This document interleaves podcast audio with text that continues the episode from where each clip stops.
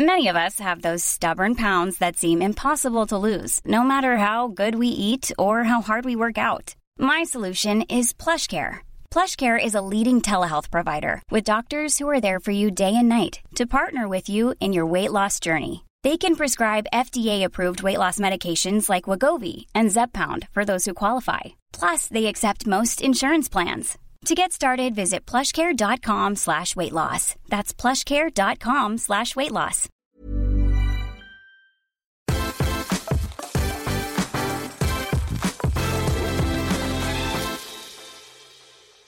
Bonjour Alexis, euh, bonjour. tu es le fondateur euh, de Newton Studio et notre premier invité aujourd'hui pour euh, l'émission Le Lab. Euh, comment. Euh, donc, j'ai un peu regardé ton parcours. Tu es un peu un ovni dans le monde du cinéma et de la communication. Et je, comment on passe de l'ESSEC à un court métrage avec Lambert Wilson et MC Solar? Alors en fait, ça avait démarré avant l'ESSEC parce que moi j'ai toujours été un passionné de cinéma et j'avais fait des études de cinéma à New York et j'avais réalisé un premier cours qui s'appelait La Statue avec Trevor Davis, un acteur basé à Brooklyn. Euh, et, en fait, voilà, cette passion était née avant l'ESSEC. Et, et après, euh, j'ai travaillé sur ce scénario qui était le scénario de mort à l'écran. Et, voilà, en parallèle des études, on a pu convaincre les acteurs et monter ce premier film euh, en réalisation et en production. J'ai entendu dans certaines interviews que Lambert Wilson, notamment, disait que la seule manière de se débarrasser d'Alexis Ferbeuf était de jouer dans Mort à l'écran dans ton court métrage, euh, que tu avais beaucoup de ténacité. Euh, tu as dû donc rencontrer pas mal de difficultés pour, euh, pour jouer, pour tourner Mort à l'écran. Quelles étaient les plus grandes difficultés quand on n'appartient pas au monde du cinéma? Ah, Il y en a beaucoup. Il y en a beaucoup. Déjà, il faut écrire un scénario, ce qui est, qui est compliqué. Donc, ça avait pris 6 à 9 mois pour écrire ce script. Sur une idée auquel on croyait. Après, effectivement, ça a été un parcours de combattant pour convaincre les acteurs. Donc, le scénario a été envoyé d'abord à l'agent d'MC Solar. Et finalement, euh, on avait rencontré euh, Solar qui avait fini par dire oui. Et puis après, effectivement, il a fallu être très tenace pour Lambert Wilson euh, qui a fini par jouer dans ce film. et voilà, je les remercie les deux parce que c'était une grande chance pour un metteur en scène inconnu de, de tourner ce projet. Il a aussi fallu trouver le financement, évidemment, qui est le nerf de la guerre. Et là, euh, des chaînes de télévision, le CNC nous avait euh, financé. Donc le mot d'ordre à retenir quand on veut faire du cinéma, c'est la ténacité pour toi? C'est ténacité, c'est never give up. J'ai eu cette rencontre aussi, euh, pas pour faire du name dropping, mais j'en parle souvent de ma petite rencontre avec Georges Clounet sur la pub Nespresso, qui est, un monsieur au-delà de la célébrité de cette personne qui a percé plutôt tard et qui m'avait dit effectivement qu'il faut jamais abandonner parce que beaucoup de personnes qui ont été dans ce secteur ont mis du temps. On ne sait jamais le temps pour que ça arrive. Et j'ai gardé cet adage, d'ailleurs qui n'est pas valable que dans le cinéma. Je pense que dans la vie, il faut être un peu tenace pour que les choses arrivent. Donc j'essaie de me fixer cette, ce principe. Donc après, tu es passé donc, euh, de, du monde du cinéma. Je pense que tu as vu une passerelle entre le monde du cinéma et le monde de la communication parce que tu as mm. travaillé donc, chez Elephant, la boîte d'Emmanuel Chin, et à Upscotch. Euh, qu'est-ce qu'on Qu'est-ce qu'ont ont pu t'apporter ces expériences et quelles en étaient euh, finalement les limites de ces grands groupes plutôt installés? Alors, déjà, il y a un trait commun entre tout ça, c'est le fait de raconter des histoires. Parce que moi, ma passion, ça a toujours été de raconter des histoires, que ce soit pour un cinéma, le mobile, les réseaux sociaux. Pour moi, c'est toujours des écrans qui bougent, mais il faut remplir et intéresser les gens et raconter des histoires. Non, ce que ces expériences m'ont appris, c'est plus me rapprocher du monde des marques qui sont des, acteurs euh, intéressants euh, dans le monde de la créativité. Et les marques, on leur parle pas pareil que quand on parle à des diffuseurs. Des marques, il faut se mettre un peu à leur niveau, il faut s'intéresser à eux, il faut s'intéresser à leur stratégie. Et sur cette base, il faut ensuite créer des contenus intéressants.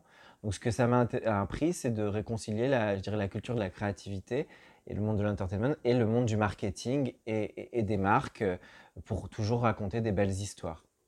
Très bien. Et donc, euh, tu es, euh, après, tu es donc euh, le fondateur de Newton Studio. comment t'es venue l'idée et pourquoi tu as décidé de monter Newton Studio? Alors Newton, déjà, il y a l'idée de nouveaux tons, de nouvelles tonalités. Alors vous ne voyez pas le poster derrière, mais j'ai un poster d'à bout de souffle. Moi, été beaucoup marqué par la nouvelle vague. Je trouve qu'à un moment, euh, était une génération de créatifs qui voulaient faire bouger les choses, qui voulaient un peu raconter les, histoires avec un nouveau format. Je pense qu'aujourd'hui, il y a cette opportunité dans notre monde de raconter différemment les choses avec des nouveaux formats, des nouveaux contenus. C'est pour moi une opportunité, tout ce qui est en train de se passer sur le mobile, le digital, les séries télé, etc. Et donc Newton, c'est vraiment ça, c'est de raconter ces histoires sous ces nouveaux formats, avec des nouveaux contenus, et l'envie d'innover en fait, et de, mais de rester créatif. Et comment Newton Studio est différent par rapport aux autres acteurs? C'est toujours un peu dur de répondre euh, quand on participe à la création de quelque chose, mais en tout cas, ce que j'ai envie de véhiculer comme différence, bah, c'est peut-être mon parcours, cette patte autour de l'entertainment, du storytelling, mais pas juste sur un angle publicitaire, de raconter avec aujourd'hui, ce qui est intéressant, c'est qu'il y a plein de formats intéressants. Ça peut être un docu prestige, ça peut être une série animée sur Twitter, ça peut être une web émission. Aujourd'hui, il faut être créatif sur des nouveaux formats. Les gens, ils sont aujourd'hui sursollicités d'informations. Il faut sortir du lot et il faut être créatif dans la manière dont on va créer tel ou tel contenu. Moi, c'est ça qui me passionne dans Newton Studio. Et pour toi, donc on voit plein de nouveaux acteurs, type Netflix, la 4KX, enfin plein de nouveaux acteurs sur le marché aujourd'hui. Pour toi, quel est l'enjeu du cinéma et le marché aujourd'hui avec tous ces concurrents? Comment tu vois ça? Bah, je pense qu'il y a un vrai Big Bang qui est en train d'arriver dans le monde de l'entertainment, dans le monde des marques. Je pense que c'est une bataille pour l'attention. Et l'attention, aujourd'hui, il faut être original, il faut être créatif, il faut raconter des choses qui ont du sens et qui sortent du lot. On ne voit pas tous les gens, tous les ans, par an, une très bonne série, un très bon film, une très bonne web série. Donc, l'enjeu, ça reste l'histoire. Pour moi, l'enjeu, ça reste des bonnes histoires, des bonnes histoires, comme dit l'adage, c'est écrire des bons scénarios. Et après, c'est une fois que l'histoire existe, c'est la porter. La porter avec un talent, avec un metteur en scène, un producteur, bien l'exécuter. Et euh, donc voilà, après, je pense qu'il y a une grosse bataille autour de la distribution. Je pense que Netflix a inventé un nouveau modèle de distribution qui est suivi, euh, pas que eux d'ailleurs, puisque Amazon, Hulu, beaucoup de plateformes s'engouffrent. Je pense que les séries ont amené une chose beaucoup plus récurrente dans l'habitude de consommation des gens. Aujourd'hui, le cinéma, il est challengé parce que c'est une expérience unitaire. Aujourd'hui, effectivement, Casa des Papel, House of Cards, les gens aiment être avoir un suivi dans ce storytelling et cette récurrence. L'enjeu, il est sans doute là, c'est créer plus de récurrence dans la manière d'intéresser les gens. Et pour toi, euh, euh, ces nouveaux acteurs, Netflix, Hulu, etc., pour toi, ça, va être, ça annonce la fin du cinéma non, je pense pas. Je pense que le cinéma, il va toujours rester. Ça reste une expérience collective importante où les gens se retrouvent. Euh, maintenant, aujourd'hui, pour séduire au cinéma, il faut mettre la barre très haut parce que les gens, ils veulent de l'expérience. Donc, ils veulent vivre quelque chose qu'ils ne vivraient pas sur leur mobile ou la télé. Donc, il faut être sacrément intéressant. Et après, je pense que le cinéma va avoir besoin d'évoluer dans sa manière de, fonctionner, euh, dans les expériences qu'il va proposer. Euh, euh, aujourd'hui, ce qui est intéressant, c'est qu'il y a des passerelles entre tous ces mondes-là. Des réalisateurs ciné passent en série, ça peut se retrouver sur le mobile, etc.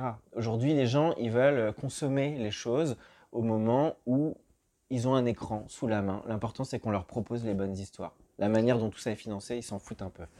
Très bien. Et donc, pour conclure, euh, les trois films que tu pourrais suggérer à, à notre communauté qui sont importants à voir? En termes de goût personnel, les films qui m'ont marqué. Les trois grands films qui t'ont marqué, que tu bah... aimerais là, que tu nous conseilles. Tu conseilles à la communauté bah, moi, le film qui m'a beaucoup marqué quand j'étais plus jeune, c'était 2001, l'Odyssée de l'espace de Kubrick. Donc, un film qui divise un peu parce qu'il peut parfois être jugé très long par certaines personnes. Bon, c'est un film d'un grand metteur en scène qui a une vision très audacieuse.